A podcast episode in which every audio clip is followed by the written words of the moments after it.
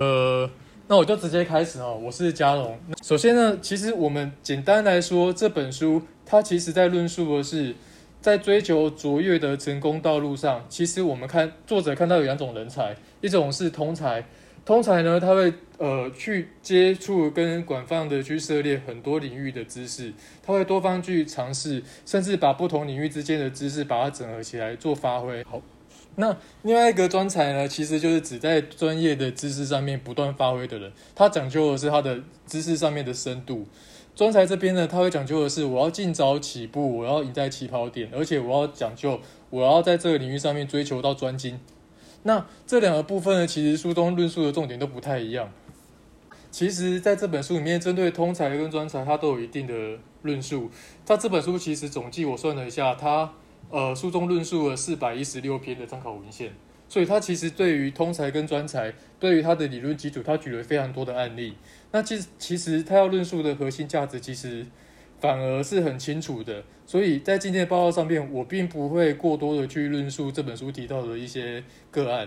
那在通才的部分跟专才的部分，其实像专才，我们现在的社会主流，我们都会认为高度的专业化跟专精化可能才是未来发展的趋势。那近年来，其实有一本书，它里面有提到一个一万小时的法则，这样的法则其实反而是专精化这一个学派或这一这一派的理论者。呃，他们所呃深刻的被影响到，那这一万小时法则其实也连带的造成很多的影响，我后面会做说明。那这本书其实作者也稍微说了一下，追太过追求专业化可能会带来哪些负面的影响。那在通才的部分呢，其实呃这本书其实它本身就是在讲呃希望大家可以跨越领域去发挥，所以这本书的重点其实是放在通才部分。呃，我们跨领域的通才，它可以发挥，它可以做到哪些优势？他甚至提到了另外一个，我们不管是在教育、在事业、在成长过程中，我们可能不见得一定要赢在起跑点，有时候我们慢慢来，或许还比较快。好，那这个是这一页，其实是这本书我们认知的主轴。那接下来部分，我们会先讲到专才的部分。那在讲到专才之前，其实呃，开头包含这个书名，其实都有提到一万小时的迷失，那一万小时是怎么来的？我觉得要先大家先帮大家补充一下。首先，一万小时的成功法则是在一本书叫做《艺术》。这本书其实在前些年其实很红。那这本书其实它其实本来是要去论述说，他去探讨成功者的本质。他发现一个人如果要成功，他的天分、他的努力、他的机遇缺一不可。那他在第二章节，他还特别在论述努力这边的时候，他特他特别提到了，就他所研究的一些个案，例如说，比尔盖茨在成立微软之前，他累积一万小时的程式撰写；那披头士在成名之前，他花了可能一万小时的演出；甚至于莫扎特，他可能花了十年。他为什么会用十年，不是一万小时？因为作者认知上是每一年一个人可能花一千，大约花一千小时在训练，所以呃，十年刚好是一万。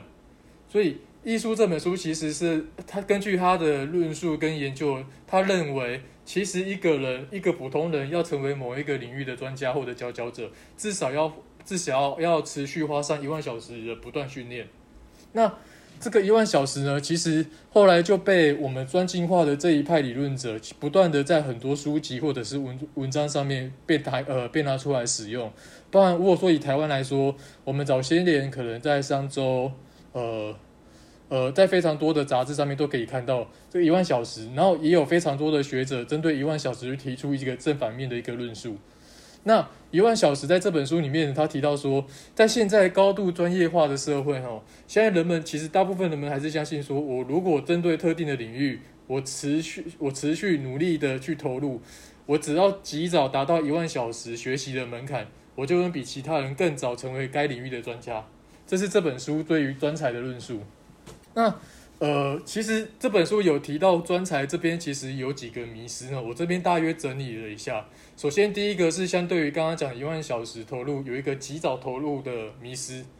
就是《跨人制胜》这本书其实有有提到说，我们看似好像某些领域有些人及早投入这个领域发展。好像就可以取得优势，可是根据他的研究，这些领域其实都是属于那种具有特定规则的封闭架构下才有可能达到。例如说，西洋棋、高尔夫、扑克牌，我们都可以知道，像扑克牌来说，我们可能有些扑克牌游戏的规则是，我们只要把手上的牌出完，我们就是胜利者，或者说，诶，谁最后抽到一张牌，他就是失失败者。在这种既定规则的这种领域下，我们及早投入，其实我们可以提升我们的经验，然后可以达到熟能生巧的的的的成效。但是如果说在有一些可能规则相对模糊不清，甚至我可能需要宏观去整合各个领域的一些策略，像财经啊，像政局啊，我们及早投入其实不见得可以达到所谓通向成功的这个效果。这是第一个及早投入的迷失。那第二个迷失呢，其实是努力不懈的迷失吼，就是过去我们的传统教育上面一直告诉我们，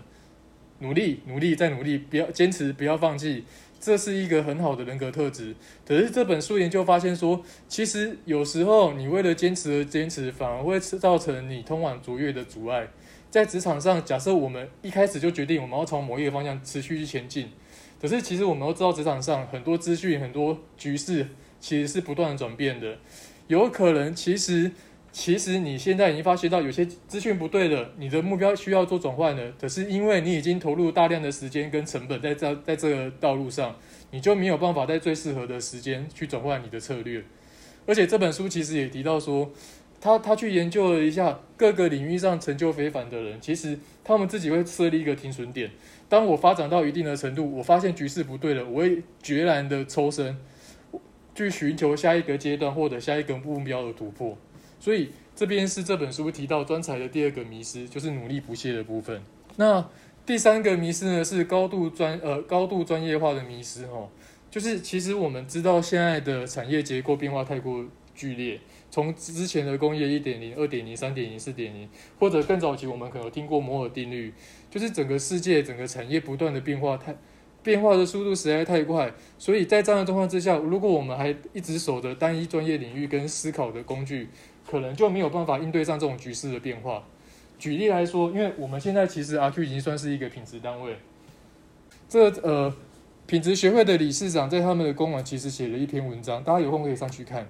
其实品质工程师其实在过去几十年来有有自有属于自己这个领域的专业知识。那长期以来，我们包括我自己也是这方面领域出身的，我们被教导的在传统的工业架构下，我们应该如何去管控制程，掌控我们的品质。可是现在智慧制造的来临，Q 呃四点零的到来，其实我们传统的工业，我们传统这些品质工程师的工作受到非常大的挑战。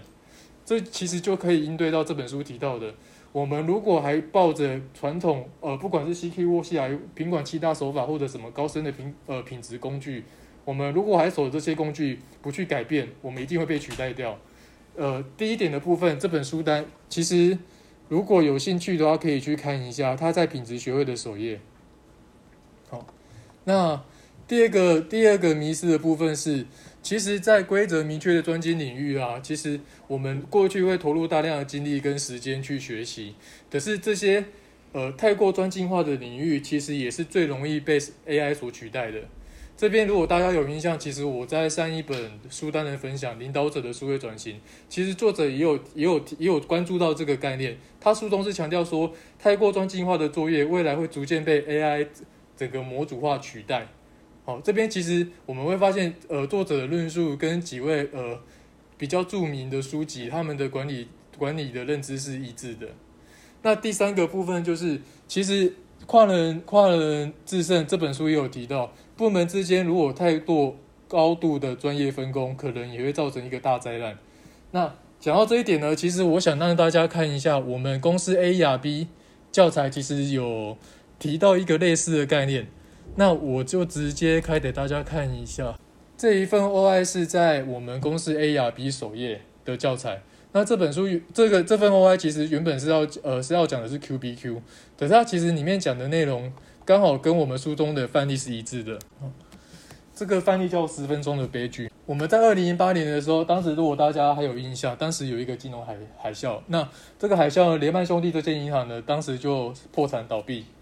那在这个时间点呢，其实也发生了一件事情，就是有一间银行叫做德国国家发展银行，他在十点十分的时候，他竟然向一间快要倒闭、快要破产的雷曼兄弟转入了三亿欧元的钱。那毫无疑问，因为这些因为联麦兄弟已经准备要破产了，所以这三亿欧元转过去，实际上是绝对要不回来的。那为什么会发生这种事情呢？我们来看一下。首先，这间银行的执行长哦，他说他知道今天其实有约定要做转账，可是这个这一笔交易是否要取消，其实要让董事会来决定，他不能做主，即便他是执行长。那董董呃董事长他说他还没有收到风险评估的报告，所以他其实没有办法及时做出正确的决策。那他们的公关部经理呢就说：“诶，呃，联麦兄弟已经铁定会倒闭啦。我想要，我想我还要跟董事长谈，但是但是我上午还有一些其他的行程，我想下午再找他也不迟吧，反正也不差这几个小时。”董事长呃董事会的秘书哦，就这边就呼应到刚刚董事长说的，他还没看到评估报告。那其实这边他的秘书其实也在想办法推出呃风险评估报告的产出，但是那边一直在忙线中，所以他想他也许晚一点再打打看，所以这十分钟他也没做什么事。那国际业务部的经理哦，他说，诶，他接下来有一其他的行程，他要专心去准备报告，所以这件事情他没办法分身。哦，他的副经理一样的状况。那另外一个处理跟雷曼兄弟相关业务的经理，他是他提到说。他请他的属下，一旦有看到破产的讯息的时候，要马上知会他哦。他赶快去要，他要赶快去参加下一场重要的会议。那他的职员呢，在十点三分的时候，他看到联麦兄弟破产的的新闻，他看到了，他想到他老板刚刚说要马上知会他，他第一时间跑去找他老板。他老板不在办公室，他就写了一张写了一张纸条在他桌上，也发了简讯给他。他想说他应该会看到吧，好，所以他的事情就做到这边。那信贷部的经理呢，他说，哎。他有碰到刚刚，他他有碰到刚刚的那一位呃业务部的经理，可是他相信他们的专业素养，应该不会犯这种低级错误，而且这也不是我的工作范围内，我没有必要特别去提醒他。哦，最后是结算部的经理，他提到说今天是约定要转账的时间，可是他没有接到任何长官指示要停止交易哦，所以那就按照原本计划转账过去吧。哦，所以他下面的弟兄呢，真的什么都没问，就直接照做了。所以呢，这这样的案例其实。太呃，部门跟部门之间太过的专精化，甚至造成一个平行的鸿沟的时候，就会造成像呃，其实这个德国经济评论家哈恩他其实说的很，其实是蛮有道理的。在这间公司没有任何一个人，没有任何一个单位是愚蠢的，只是每一个人加起来就都造成一个最愚蠢的银行。所以实际上呢，我们呃这间公司到最后转了三亿欧元给雷曼兄弟，转换成台币大约是一百一十五亿台币。所以在十分钟之内，这些单位因为太过专属自己专业化的职责跟任务，没有多跨一步，也许多花多花了一分钟，或者多思考一下，短短十分钟之内，这间银行就造成一百一十五亿台币的损失。那其实这个案例，我们回到简报，其实就是其实呃《跨人制胜》这本书所提到的，高部门之间太多高度的专业分工，其实可能会造成大灾难的股灾呃股仓效应。那专才的部分结束，接下来我就讲到通才的部分。那通才的部分，我会先谈到通才跨领域通才他们的优势，以及在整个过程中我们要如何达到通才的成长。那在优势的部分，其实他这边有提到，其实作者研究了科技领域里面能够提出创新发明的人，他通常会主动去舍去这些领域的深度，他追求的反而是广度，透过这样的方式来提升他对这项任务或工作的创意。那刚刚其实，在专精的的迷失这边，我们有提到，封闭稳定的架构下，这样的领域其实 AI 是最容易被 AI 是最容易去取代专精跟重复性高的作业。可是，其实同样的状况下，AI 在宏观的整合思维下，其实反而比不上人类的思考。所以在这样的情形之下，我们人，我们我们如何在工业四点零的时代去训练我们广泛整合的能力？其实就像这本书说的，我们要懂得要学习抽象思考、广泛学习跟触类旁通。那这本书其实它其实呃书中有提了几个比较多的范例。那这些范例其实它的结论一样，就是第三点，我们可能越具有多元的背景，或者是我们更具备多样基础领域的观念，我可能不追求这些领域的深度。那我拥有越越越广的知识，其实我越能跳过问题本身的专业架构。我可以从可能这，即便我不是这个领域的专业，我不是这个领域的专家，但是我可以从不同的角度给予的思考，反而可以成为解决问题的内行门外汉。这是这书中九号论述的一个重点。这边我就举了横井军平这个任天堂的开发部长为例。这个人其实在昨天 CQE 的分享也有提到。那这边其实黄黄色字体的部分是我稍微做一些补充哈。其实这个人军平这个人他在学校，他其实大学读的是电呃电子系，他在学期间其实他的成绩很一般。那他其实应征了很多家企业都没有被录取到。他甚至在后面被人家访问之后，他有说过，他其实自己本身没有特殊的专才，他就是博学不精。那为什么这本书《跨人之身》会提到他？是因为，呃，君平他他其实在整个任天堂的职场生涯上，他动用了一个思维，这个思维叫做成熟技术的水平思考。那其实成熟，他这边是直接把英文翻成中文。如果我们要翻得更精准一点的，其实成熟应该要被孤威这两个字取代。也就是说，军品运用的是把一些已经成熟，甚至已经成熟到快要被淘汰的技术，把它整合起来，应用在不同的领域，重新推出一个崭新的商品。那，呃，这个这个部分，其实我想可能有些他书中其实提了大约五六个商品，那我可能举几个比较有趣的案例出来。首先，第一个是爱情测试仪，哈。爱情测试仪是怎样的？它其实当时这个玩具设计的是，它运用了一，它运用了测谎剂的的技术，就是我们男女两个人互相看着对方，也许有些肢体上面动的接触，那测呃这个测试仪的两端呢，分别握在男女的手心中，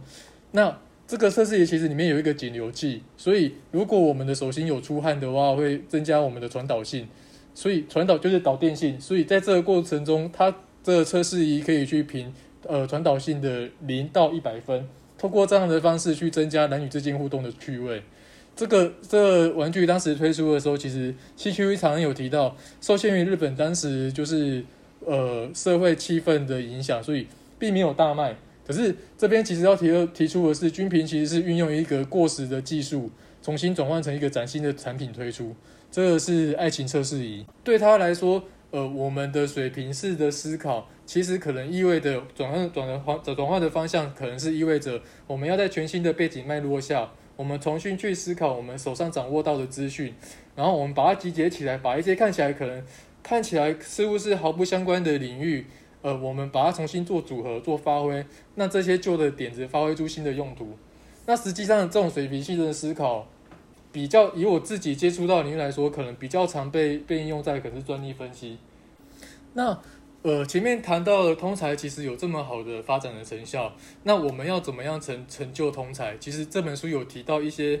有提有给我们一些方向跟资讯哦。作者其实他去研究一些在各自领域成就卓越的人，他把它称为黑马。这些这些黑马其实都是往往都是找到可以契合到自己本身人格特质，或者是他的喜好，甚至他的他本身自我的才能天赋的领域加以发展。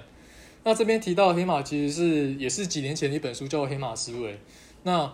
黑马思维讲的是说，我们在传统认知上可能有一些人他不被看好，可是这些人们他有他勇于去做自我实现，去突破一些传统式的架构，后来得到相对应的成功。这样的人，他们我们就把。这样的这样的族群称之为黑马。那在专才这边，在专才领域上，其实刚刚我们有提到有一个一万小时法则哈。其实如果我们根据一万小时法则的论述，我们可能在要在越小年纪的时候，越早去踏入或接触某一个特定的领域，因为我越早进入这个领域，我越快达到一万小时的门槛，我越早可以成为这个专家，那就会成为跟竞争对手相对来说，其实我就越早。可以呃，可以在这个领域上面站稳脚步，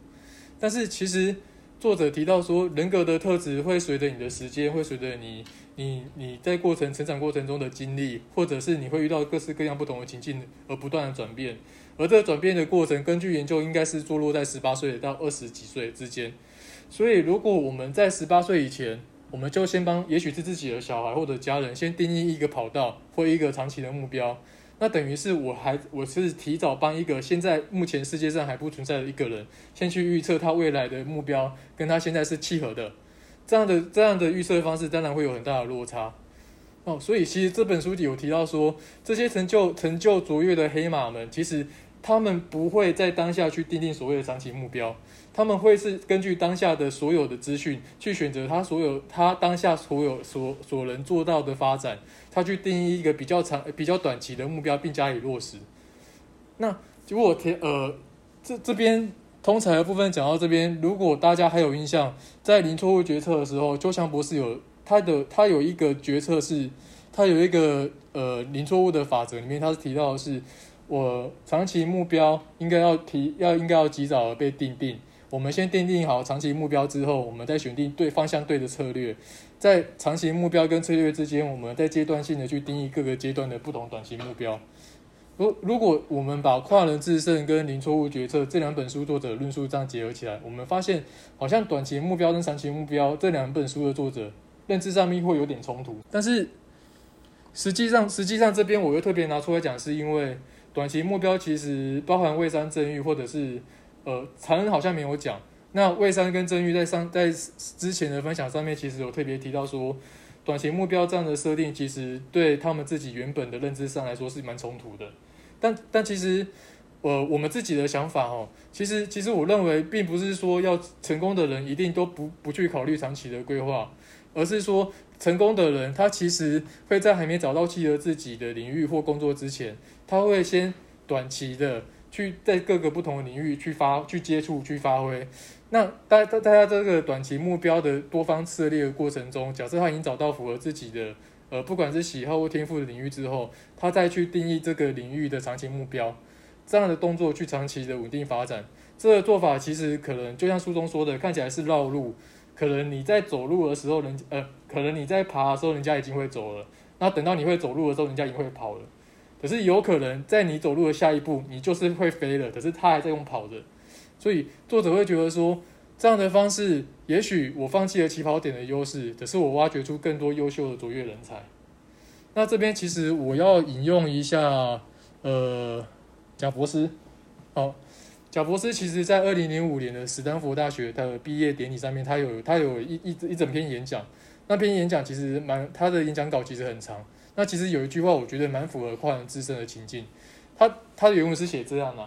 那其实我我会把呃这句话其实但他他是说，如果我们要成就伟大的事业，我们一定要找到我们自己喜欢的那个领域。如果你还没找到，你就继续去找，你不要妥协。那我觉得这句话其实是非常迎合跨人自身作者所说的，我们也不要妥协。也许我们要假设我们今天的目标是真的要成就卓越，我认为卓越是在一般成功的领域之上。我们要成就卓越，成就卓越的人，我势必要先找到我心中从身心灵都认同的一个领域加以发展。在这样的投入中，我才有更多的热忱跟执着去成就它。那最后是谈到我们这一组对这本书的看法哈。首先是谈到就是跨领域、跨领域思维在这本书论述了非常多的篇幅。那我们当然是非常认同这样的想法。那这边可能我我还是要借用就是另外一位李开复先生。他他的著作，我们之前应该在协议的书上有看过。李开复先生他其实提到说，吼，他对未来职涯的发展，他他的认知是这样：如果你只懂技术，然后你不懂，你还不懂技术跟用户之间的关系，这样做其实是是根本没有作用的。那如果你只懂用户，然后你也不懂技术、用户跟产品之间关系的人，其实你又更弱了一层。所以这样的整合的能力其实非常强大的。这边其实要提的就是李开复先生，其实他在论在他的论述上面，跨领域的思考或者是一种综合性的整合思维，其实是非常重要的关键。那下一个阶段哦，就是那我们现在知道跨领域思考其实是对未来的职涯是非常重要的。可是我们现在可能以我自己来说，已经快四十岁的人了，我们还有机会通往通才吗？我认知上是有的，我认知上是有的。这边我要再引用另外一本书，叫做《穷查理的普通知识》。这本书的作者是巴菲特，股神巴菲特的同伴。他其实在这本书里面，他提到了一段话，他说他这辈子所遇到来自各行各业的聪明人，没有一个人是不读书的，呃，不每天读书的。他有提到说，巴菲特读书的多，他读书之多，可能会让你觉得惊讶。那我为什么会提出这个呢？其实是。我们现在在这个阶段，也许受限于我们的经济，受限于我们可能家庭背景，但是在这样的状况之下，我们就没有办法去增加学习的机会吗？我认为最好的方式就是阅读。那最后呢，其实我们前面提到，我们认同这本书所提到的的一些理论跟想法，可是其实某个程度上，我可能我们可能换个方向，我们站在一个批判性的角度去看这本书，是不是还有哪些我们觉得还不足的？首先就是这本书一开始作者就论述通往成功就只有通才跟专才，真的是只有这个二分法吗？那我们要怎么去定义通才跟专才？举例来说，我们现在认知上、社会上认知的专才，像比尔盖茨好了，他难道只会写程式吗？如果他只会写程式，他没有去学习更多的领域，没有去学习怎么去管理一间公司，他怎么有办法把微软开发到目前这么大范围的公司？所以，所谓的专才，其实本质上会不会有一个我们思考上的一个局限？其实，我们要成为某个领域的专业，我势必它相关的领域我们都要去涉猎。所以，专才跟通才，我觉得这本书并没有把它界定很清楚。甚至于我们说成功，他说跨人制胜，所谓的胜利要怎么去定义它？那其次就是跨领域发展，这本书提到有带来非常多的机会的成效，可是它其实我认为它没有提到相对应带来的风险。举例来说，如果在座有家庭的，可能是为人父母的，你们有自己的小孩，如果照这本书说的，你要让小孩在小时候就去就去学非常多不同领域的东西吗？你让小孩学习越多东西，也许某程度上是要去测试他的兴趣在哪边，或者是测试他可能在哪个领域比较有天赋。可是这个过程中会不会其实小孩他本身不管他的成长的时间，或者说不管是他自己本人的意愿，在这个过程中都被磨灭，甚至于这本书也没有提到他，他甚至没有去调查有没有一些试图要去跨领域发展的人到最后失败，那这些失败的范例最后的下场是怎样？这本书完全没有提到，所以。整体来说，我会觉得说，我们知道真的要成就非常非呃，要达到非常好的成功，这种成就可能通才是一个是一个很好的道路。哦，那举例来说，举例来说，我其实有问了我在 HR 的朋友，我大概他没有看过这本书，我大概跟他讲一下这本书主要在讲什么。讲完之后，我问他，那如果今天转换成是你看完这本书，你现在要面试一个新人，那你会通才又专才？假设说同一个领域的人。一个，其中 A 是在这个领域做了二十年的工作经验，B 在这个领域只做了三年。可他这三年之前，他转换了非常多的跑道，他做了很多各行各业，他接触到了很多的领域。A、B 两个，你会选哪一个？我的朋友告诉我说，一般单位的主管还是会选择 A，因为他看到是这他，因为他看到是 A 在这个工作领域其实有非常呃非常丰富的工作经验，这样的经验也许。可他可以预期的是，这样的经验对他的工作，带带他到职之后可以带来比较好的成效。B 的部分，他当然接触了很多不同的领域，但是这个领域能不能对他接下来要面临的工作有所帮助，他看不出来。这边当然没有所谓的对跟错，啊，所以我认为这也是我们要思考的，就是这本书当然它提供的跨领域思考绝对是有帮助的，但是在现实上面，或者说以台湾的整个产业的状况来说，是否真的适用，我们要再思考一下。我今天的分享就到这边。